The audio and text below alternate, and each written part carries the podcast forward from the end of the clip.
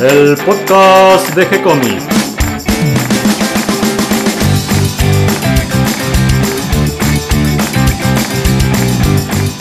Muy bienvenidos a un nuevo episodio de G-Comics, el podcast donde hablamos de todas las técnicas necesarias para realizar un cómic, cómo dibujar un manga y todo el conocimiento requerido para dibujar esa historieta que tenemos dando vuelta en la cabeza. Mi nombre es Gonzalo García, mi intención y la de todos los que hacemos G-Comics es colaborar con aquellos que estén interesados en avanzar, en progresar, en mejorar en su formación como dibujante de cómics. Y hoy, primer viernes de mayo, tenemos mate con superhéroes. ¿Cómo estás, Nico? Todo bien, acá andamos. Me acompaña Nico Urich, que entre mate y mate vamos a estar hablando, retrocediendo en el tiempo a la época de oro de... De Batman, de los cómics de Batman, que bueno, justamente se cumplen 80 años. Ya hemos hecho un, un podcast hablando de los 80 años de Batman. Ahora quería que, quería que repasemos las historias, las primeras historias del personaje, cómo fueron, eh, si es tan diferente a lo que vemos hoy, los villanos, eh, cómo es que surgió todo, cómo, si fue un éxito instantáneo, el por qué es un éxito, a qué se debe, ¿no? Es el misterio, para mí es un misterio de por, por qué tanto éxito Batman, ¿no? Me gusta mucho la propuesta que tenés de proponer eh, cinco historias como el fuerte de la época de oro. O sea, si yo quiero introducirme en el mundo de Batman, quiero conocer Batman, si bien uno lo tiene de las series, de, prácticamente toda la vida, ¿no? Es, uno de esos personajes que lo acompañan a uno mientras va creciendo. Es cierto que cuando uno quiere conocer bien la historia del personaje, es tan larga, ya 80 años de historieta, no es fácil de leer. Entonces, por lo menos alguna guía, una recomendación por dónde empezar. Sí, si tenía que recomendar por dónde empezar a leer Batman, obviamente no recomendaría la dorada de Batman, porque hoy es muy como muy anacrónico leerlo. Los ojos de, con, con, la mirada que tenemos hoy en día, leer una historia de hace 80 años, con un guion bastante vago, con unos dibujos, algunos más o menos, otros que están bien, pero que no es el estilo que hoy gusta, ¿no? Eh, yo recomendaría esta lectura más para los que realmente les interesa el personaje a fondo, o que se quieren, les interesa el tema como historia, ¿no? Como, Claro, ca casi como estudiosos de la genética claro, de Batman, ¿no? Una como, cosa científica. Claro, casi como un estudio, es verdad, ¿no? No recomendaría a alguien que quiere empezar a leer Batman para nada, ¿no? Es lo que menos recomendaría, de hecho. Bueno, entonces empecemos por el principio. Sí, nos referimos al principio, principio, vamos a, a Detective Comics número 27, que es la primera aparición de, de Batman, de que fue o sea, de ese cómics ya hemos contado esto, le encarga Bob Kane la creación de un nuevo personaje. Bob Kane no era un tipo realmente muy creativo, tenía unas ideas que no sabía cómo unirlas, cómo crear algo a partir de esas ideas, y va con su, no sé si su amigo, su compañero, Bill Finger, para redondear ese tipo de ideas. Y Bill Finger no solamente las redondea, sino que les da sentido, eh, le da onda. Bob Kane tenía un Batman muy, muy antipático, sin traje sin, o sea, tenía un traje pero no tenía capa, no tenía máscara. Era, era una especie de Flash Gordon con alas y con un antifaz, básicamente. Y Bill Finger le da todo el traje oscuro y todo lo que ya sabemos. En esta primera historia de Batman, a diferencia de, por ejemplo, Superman, que en el Action Comics número 1 Superman ya, conocíamos todo, eh, que venía de un planeta lejano, que era reportero, que, era que esa condición extraterrestre le daba los poderes. Acá en el cómics número 27 no tenemos ni idea, solamente sabemos que existe Batman al principio. Eh, en, esta historia que se llama, que años más tarde fue titulada El caso del sindicato químico. Antes la historia no tenían título, sino que era la historia de Batman y nada más. Eh, la, historia está escrita por Bill Finger justamente y dibujada por, por Kane. Eh, y es una historia más que se trata básicamente de un caso, de una familia que ha, ha, muerto un miembro de la familia, quieren saber qué ocurre, bueno, si es una complot familiar para matar a alguien y la historia comienza con que está el comisionado Gordon, ya el comisionado Gordon aparece desde un principio en las historias de Batman, que charla con su amigo Bruce Wayne acerca de este caso. Después vemos que Batman se involucra en este caso, quiere resolverlo, pero no tenemos ni idea quién es Batman. Al resolverlo, el comisionado Gordon descubre que Batman resuelve el caso y al final, eh, el comisionado se pregunta quién es Batman. Y en ese último cuadro nos revelan que su amigo Bruce Wayne, Bruno Díaz, es Batman. O sea, no tenemos nada. No hay Baticueva, no hay Batimóvil, no hay Ciudad Gótica, no hay Alfred. O sea, todo lo único que, todo lo que uno puede pensar que existía desde un comienzo realmente no existía. Solamente teníamos a Bruce Wayne, al comisionado Gordon y Batman. Nada más. Eso era lo único que había de Batman. Y por eso yo me pregunto, ¿por qué hubo tanto éxito con eso? Que no, no, no hay nada. Eh, y realmente la cosa fue un éxito y siguió. Eh, fueron apareciendo distintos, distintos personajes, eh, como la prometida de Bruce Wayne, Julie Madison, villanos que no pegaron mucha onda al comienzo, como el, el, Doctor Muerte. hay un villano que se llama el monje, el vampiro, que es una historia que fue recordada, pero no es gran cosa. Y las historias eran, o sea, eran básicas, bastante básicas. Y el dibujo de era muy pobre, muy pobre, o sea, olvídate perspectiva cero, anatomía cero, realmente no, no era su, su principal habilidad, la descubriríamos unos años después. O ya, ya realmente ya la descubrimos, porque sin tener ningún talento consiguió ser un éxito. Eh, o sea, tenía un instinto para poder crear personajes exitosos. Claro. No sé si crear, pero sí garantizar todo para que se dé un éxito. Y no sabemos nada hasta ahora quién es Bruce Wayne, no sabemos por qué es Batman. Sabemos que es millonario. Sabemos que es millonario hasta ahí, porque realmente no lo vemos en su mansión. Tiene una prometida que es actriz, pero nada más. Hasta que en el número 33 de Detective Comics, en una, una especie de, cortito, en, en, una, en dos páginas, nos cuentan su historia. Eh, que bueno, que es hijo de Thomas y Martha Wayne, que fueron asesinados en un crimen. Y en busca de venganza, el, o sea, para mitigar ese dolor, busca venganza y se transforma en Batman, se preparó toda su vida para ser Batman, que eh, elige ser Batman porque un murciélago entra en su, en su habitación y lo toma como un presagio. Ah, siendo un murciélago puedo causar el terror en, el corazón de los criminales. Este, este origen fue medio robado de otros orígenes, como por ejemplo el fantasma Ah, Batman es, una copia de varias cosas también, ¿no? Y eso creo que también se debe al éxito.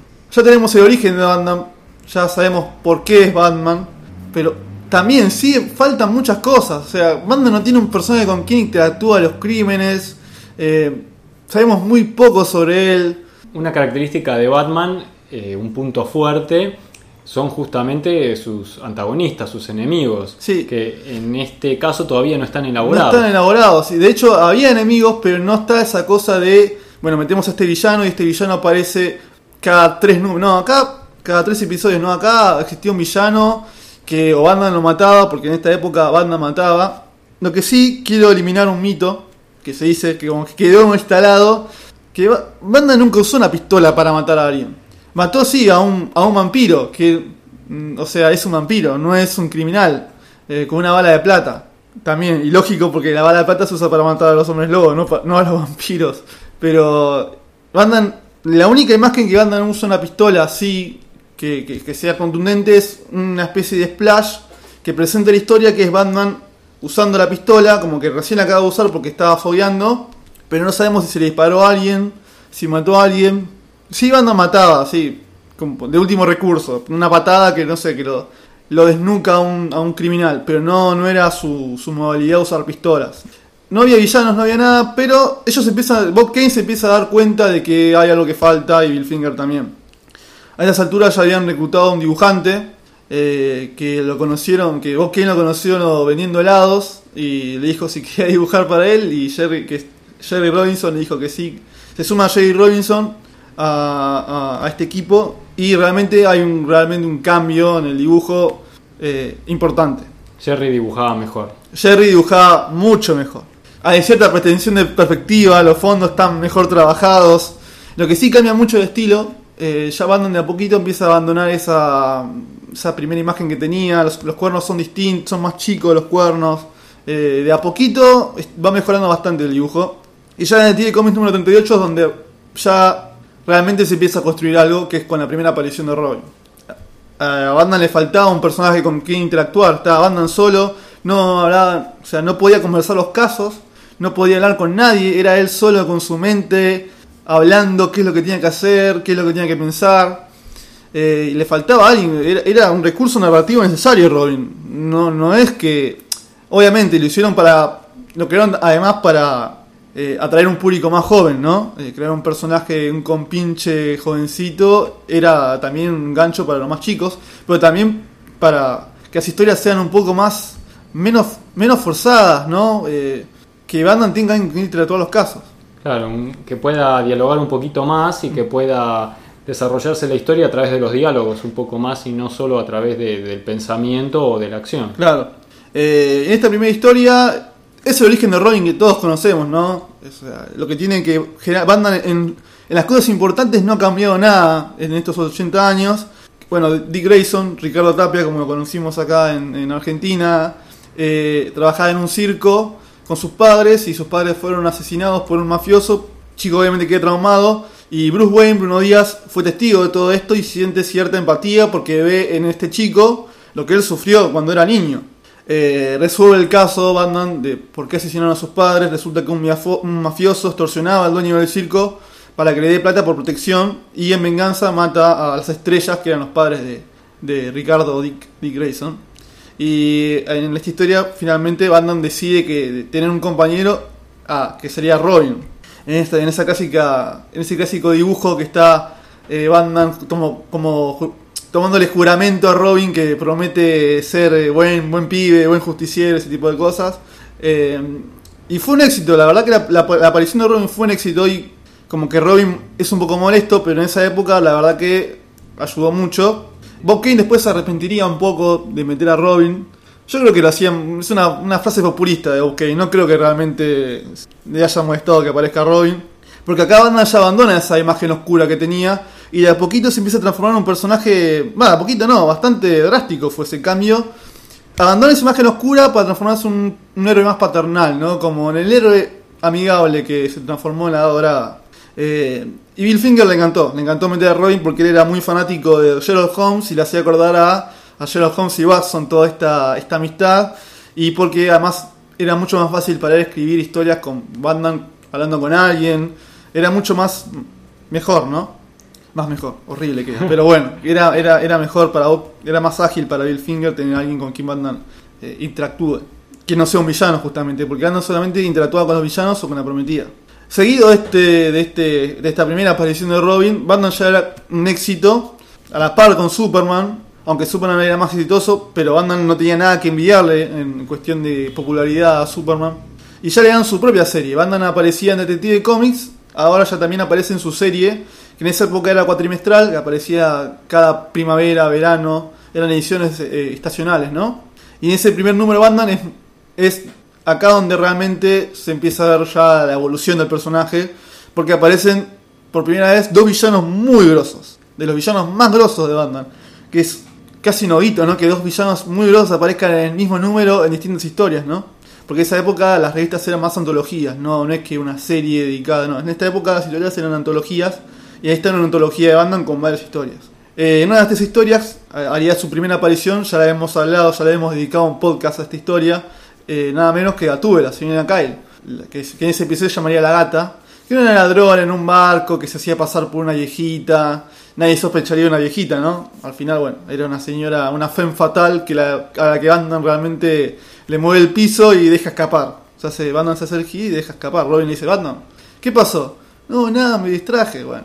Eh, y en el segundo episodio, y en realidad el primero, la primera historia, que es la primera aparición de Guasón, eh, que acá queda, hay, queda debate, ¿no? Para mí no hay, no hay debate de quién creó el Guasón. El creador del Guasón se dice que es Jerry Robinson, que es este nuevo, el- el- la estrella nueva, que realmente mejoró, hizo mejorar bastante eh, las historias de Batman en cuestión de, cuestión de dibujo. Eh, aunque Bob Kane dice, no, lo creé yo, lo creé yo, no. En realidad el creador del Guasón es, Jerry Robinson. Y que, que está tomado bas- bastante de una película muda que se llamó eh, El hombre que ríe, eh, protagonizado por Conrad Bates, que es muy parecido. Vos lo ves y es el Guasón, es claramente el Guasón. O sea, la misma sonrisa, es el Guasón.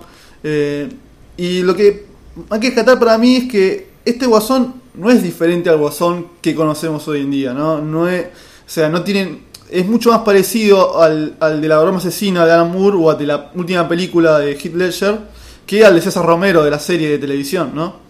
Eh, era un guasón asesino, bastante calculador, siniestro, que también dejaba en sus víctimas la marca de la risa. Eh, en esta historia Guasón eh, lo que quiere hacer es conseguir, dinero, conseguir plata y amenaza a- por radio a, a tipos millonarios, ¿no? Que si no deposita tanta plata, que si no le da un diamante, él a las medianoche los hacía liquidar y era lo que pasaba. Bueno, finalmente Banda lo detiene. Y en ese mismo banda número uno también está la segunda aparición del Guasón. Sea, termina, empieza con la primera historia del Guasón y termina con la segunda historia del Guasón. Y acá, en, este, en esta segunda historia, tenían pensado matar al Guasón. Porque volver a repetir la fórmula de siempre, ¿no? Los villanos aparecían una historia y después no aparecían nunca más. Bueno, acá un, tipo con mucho mejor criterio que Bob Kane y Bill Finger le digan, no, este villano no lo maten, este, este puede ser el villano de Batman. Y en el último cuadro, eh, el Guasón pelea con Batman, tiene una pelea con Batman y tiene el cuchillo al Guasón y sin querer se lo clava él mismo, como que se termina matando sin querer.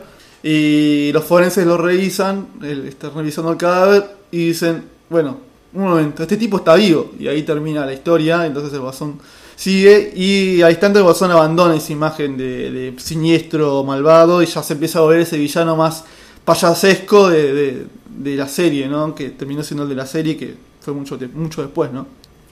Eh, y así fueron apareciendo los villanos. Eh, Batman ya tiene Batman, Batman y Detective Comics, las dos revistas. empiezan a aparecer villanos como el eh, Clayface, que es como una especie de. Es una especie de, de- de actor de, de cine. Bueno, era un actor de cine de los años 30, ficticio obviamente, que se llama Basil Karlo. Uno puede pensar que Basil Karlo podría ser Boris Karloff, el actor de Frankenstein, ¿no? Tiene, eh, que es una estrella del cine y se transforma en que empieza a, cometer crímenes en el, en el, en el stage, ¿no? En, en el escenario donde están grabando las películas. Y Bandan que Bruce Wayne, que acompaña a su novia, que era actriz, empieza a notar esto y quiere detener este, este, crim- este criminal antes que le pase algo a su novia. Se, se suman mucho más villanos. Ya, a- además, los villanos no es que aparecen una sola vez y no aparecen más. Acá ya los villanos ya tienen ya el guasón. El bando número 2 vuelve a aparecer. O sea, el guasón cada 2-3 números aparecía. Se le suma el pingüino, que también, obviamente, el, pingüino no, no ha cambiado nada prácticamente estos 80 años. Sigue siendo el mismo personaje amanerado, medio oculto, eh, que tiene delirios de grandeza, con ganas de ser alguien importante, alcalde. Todo como en la serie que hay un episodio de que Batman y, y- y el pingüino se disputan, se disputan la alcaldía de Ciudad Gótica, que es muy chistoso. La otra vez veía un documental de la Segunda Guerra Mundial y aparecían filmaciones de Churchill y es igual al pingüino. Sí. Creo que se inspiraron en Churchill para hacer Puede el ser, puede ser, sí, sí, con el... Lo único que me falta a Charlie es el monóculo, porque si no sería muy parecido. Eh, Batman suma otra revista más, que, era, que es World Finest, que comparte con Superman, aunque no comparten historias. Es una revista, World Finest era una revista al principio en la que estaban Batman y Superman, pero no compartían historias. Eh, sino más bien eh, eran historias separadas. Mucho tiempo, años después empezaron a compartir historias. Y, a, la par de los villanos se le suman también lo que todos conocemos hoy, la Baticueva, el Batimóvil. eh, se le suma Alfred, que no es el Alfred que todos conocemos hoy, sino que es más bien un, un regordete torpe que tiene ganas de ser detective, que es mayordomo.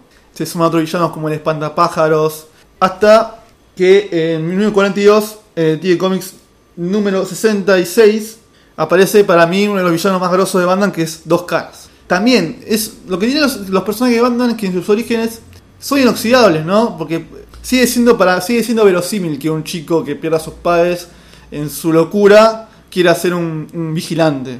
Eh, o que eh, un payaso medio loco eh, sea un tipo siniestro que mate gente. Y Dos Caras es un fiscal que por meterse con tipos pesados termina teniendo un accidente, o sea, un accidente no, terminan atacándolo. Puede pasar, obviamente. Está la fantasía de que queda partido por la mitad, eso sí es fantasía. Pero que puede seguir pasando en una, ficción sigue siendo verosímil. Por eso creo que los personajes andan siguen siendo en algún modo medio hoy en día inoxidables, ¿no? Eh, en esta historia, bueno, Harvey, De- Harvey Kent, porque era Harvey Kent en la primera aparición, no era Harvey Dent, es el fiscal de distrito de Ciudad Gótica que está por meter en cana a un tipo que se llama Maroni, que es un mafioso. Durante el juicio, este tipo Maroni le echa ácido en la cara a dos caras y tiene una- en un accidente, en, en ese ataque le queda la cara partida por la mitad, como todos conocemos hoy. Es el mismo origen de dos caras de toda la vida, no ha cambiado ni un, ni un nada, O sea, sí, después se hicieron otras historias, le agregaron otras cosas, le quitaron, pero esa, esa escena de que en que Magroni le echa el ácido en la cara sigue siendo exactamente igual. Bueno, ese ataque, ese, acontecimiento obviamente lo vuelve loco y se transforma en un villano. Eh, creo que esa es una de las mejores historias de Batman de, esa época, ¿no? Dos caras, creo que es uno de los mejores villanos que tiene Batman, aunque en esa época no lo supieron aprovechar de todo bien, creo que es, es, es esencial para mí esa historia. Eh, ya, ya el dibujo acá era mucho mejor, mucho mejor. Eh, Bob Kane ya ni dibujaba, prácticamente ya ni dibujaba. Aunque él ponía Bob Kane y, vos ves hoy en las recopilaciones y se dibujó por Bob Kane, mentira, Bob Kane ya a esta altura no dibujaba, el dibujo corría por cuenta de, de, Jerry Robinson y las tintas creo que eran George Rusos. Eh, acá ya el estilo está definido, ya es el estilo de Batman de esta época, ya eh, es el patrón, ¿no? No se podían correr de, ni dos milímetros porque ya no sería Batman, ¿no? Es el Batman con eh, esa cara siempre alegre, con los, ojos medio semicirculares para arriba. Eh, con la mandíbula cuadrada. Con la mandíbula cuadrada. Es el, estilo de Batman que, quedó. Que después perfeccionaría otro dibujante que se llamó Dick Sprang, que para mí fue el que perfecciona ese estilo de Batman, ¿no? Es mucho más lindo el dibujo de Dick Sprang porque lo hace como una es más un poco más funny pero que es, mucho más lindo porque además dibujaba mucho mejor que, que, Jerry Robinson y, obviamente que Bokeh ni hablar. En 1948 llega para mí mejor, la mejor historia de Batman de esta época, de esta dorada. Ya, acá tenemos todos los villanos, ya aparecieron todos, ya Gatula ya es una, una villana afianzada, el Guasón ni que hablar, ya esta ciudad ya apareció Ciudad Gótica, Alfred abandona esa imagen de, de gordete bonachón y es ya el caballero inglés flaco eh, que es el mayordomo legal de Batman. Y en 1948, el, el número 47 de Batman llega para mí la mejor historia de Batman, porque redondean el origen que habían quedado ahí medio al pasar en, ese, en esas dos paginitas. Eh, en esta historia, Batman y Robin están eh, acaban de tener a, una especie de, de, de ladrones que estaban haciendo, que estaban contrabandeando, no, me acuerdo de eso. Estaban contrabandeando. Y Batman le pregunta a este tipo, ¿quién es, quién es tu jefe? Mi jefe es Joe Chill. Y a Batman le viene el, recuerdo de la muerte de sus padres. Y ahí descubrimos que Joe Chill es el asesino de, Thomas y Martha Wayne. Y lo bueno de esta historia es que Robin no aparece. O sea, aparece en la primera página y después Batman, no, este caso es mío, vos quedate acá, quedate en casa, hacer, la tarea, anda a dormir temprano, que este caso es mío. Eh, bueno, Batman va a buscarlo a Joe Chill.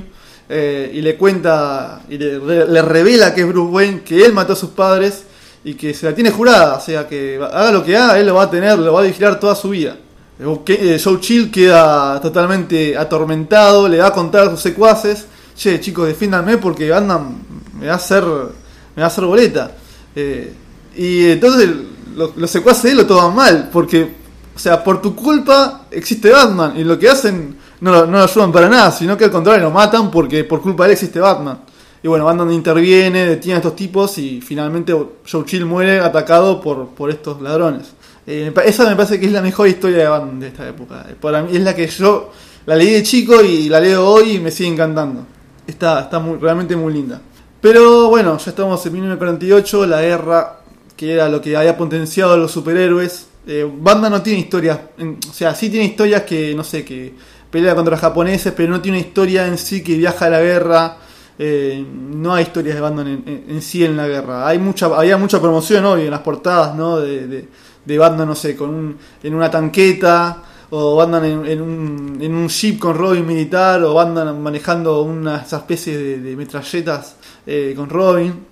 Pero no, no había historias de Batman en la guerra.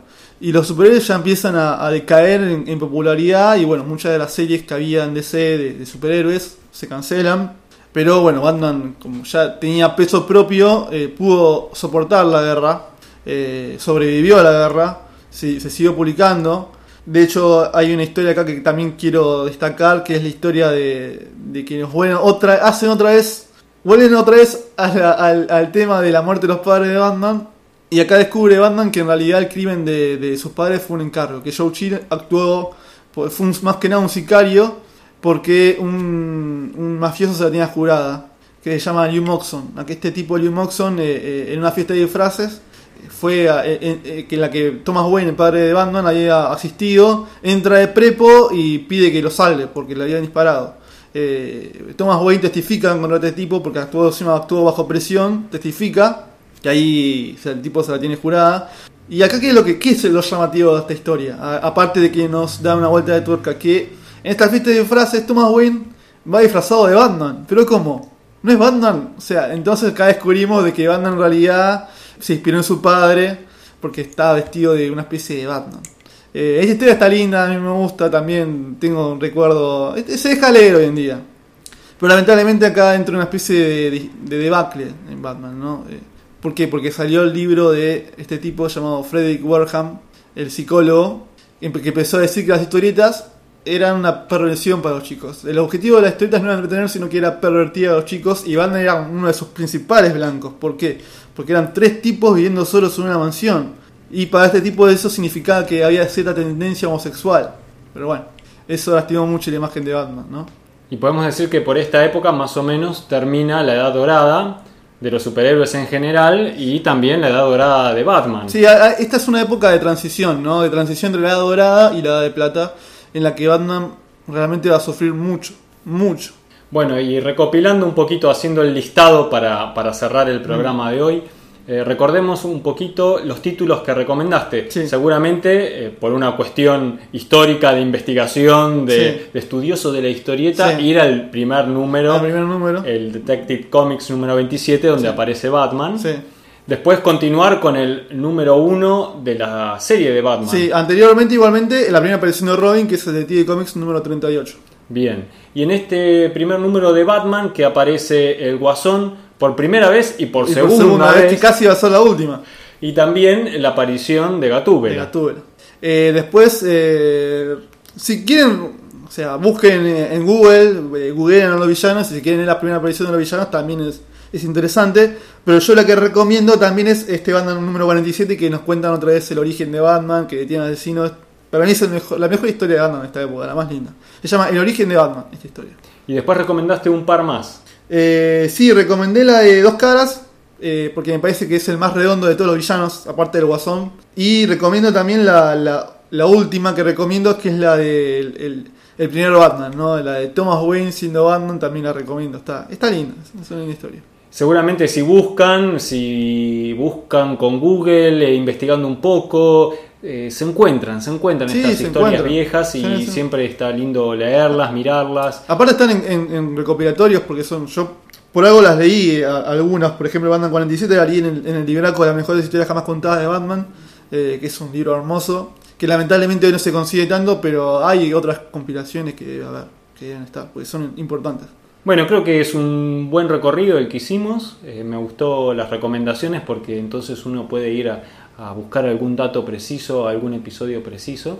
Y, y qué te parece entonces si en un próximo programa hacemos la edad de plata? Sí, la edad de plata, sí, sí, sí. Y es una la edad de plata para hacer un, avance. Batman estaba casi a punto de, de morir porque no vendía nada y estaban lo- los demás superhéroes ya de ventaja en cuestión de modernidad y Batman que había quedado atrapado, atrasado en el tiempo, básicamente. Bueno, entonces eh, ya se nos está enfriando el mate. Lo dejamos para un próximo episodio en que nos juntemos para seguir hablando, haciendo este recorrido por eh, la historia de Batman. Sí. Con los acentos y los episodios recomendados Sí. por Nico Urich. Sí. Muchas gracias, Nico. Gracias a vos. Hasta aquí llega el programa de hoy. Espero que toda esta información les haya resultado útil e interesante. Le damos la bienvenida a todos los que se sumaron al episodio de hoy y gracias a todos los que nos comparten en sus redes sociales y ayudan a que cada vez seamos más. Recuerden que pueden escucharnos en iTunes, en Evox, también estamos en Google Podcast y en Spotify. Si les gustó el programa pueden darnos un me gusta, escribirnos una reseña. También pueden acercarnos sus sugerencias y propuestas a través del formulario de contacto, a través del mail, también a través de las redes sociales y pueden recorrer el sitio web de gcomics.online donde van a encontrar historietas, manga, cómics como por ejemplo El Vigía que dibuja Nico Urich. Escríbanos que siempre les vamos a responder con alegría y continuaremos por supuesto publicando nuevos episodios. Muchas gracias a todos, gracias Nico y hasta un próximo encuentro.